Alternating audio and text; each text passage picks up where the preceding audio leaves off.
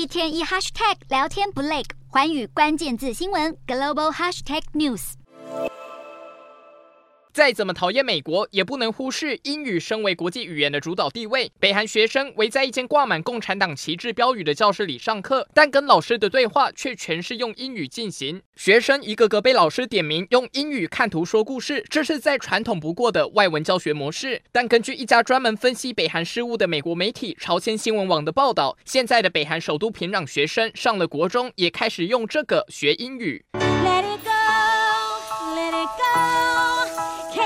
be back 没错，《冰雪奇缘》和其他迪士尼动画电影都成了提升北韩学生外文能力的关键教材。但令人更讶异的是，想出这个点子的人竟然是全家世世代代反美的北韩领导人金正恩。然而，金正恩鼓励学童用尽各种方法学习敌人的母语，恐怕另有目的。除了学校教育外，北韩还出现过一名年仅十一岁的小 YouTuber 松雅。他去年开设频道，在影片中用流畅的英文自我介绍，并分享跟朋友出外郊游的影片。松雅曾表。表示希望能透过分享生活，为大家介绍平壤这个美丽的城市。虽然一切看似相当有趣，但却有媒体透露，松雅其实是北韩外交官的千金，曾祖父更是朝鲜人民军的元帅。他极不平凡的身世，让外界开始警觉，这位看似天真无邪的儿童网红，拍片赞颂祖国的背后意图，恐怕并不单纯。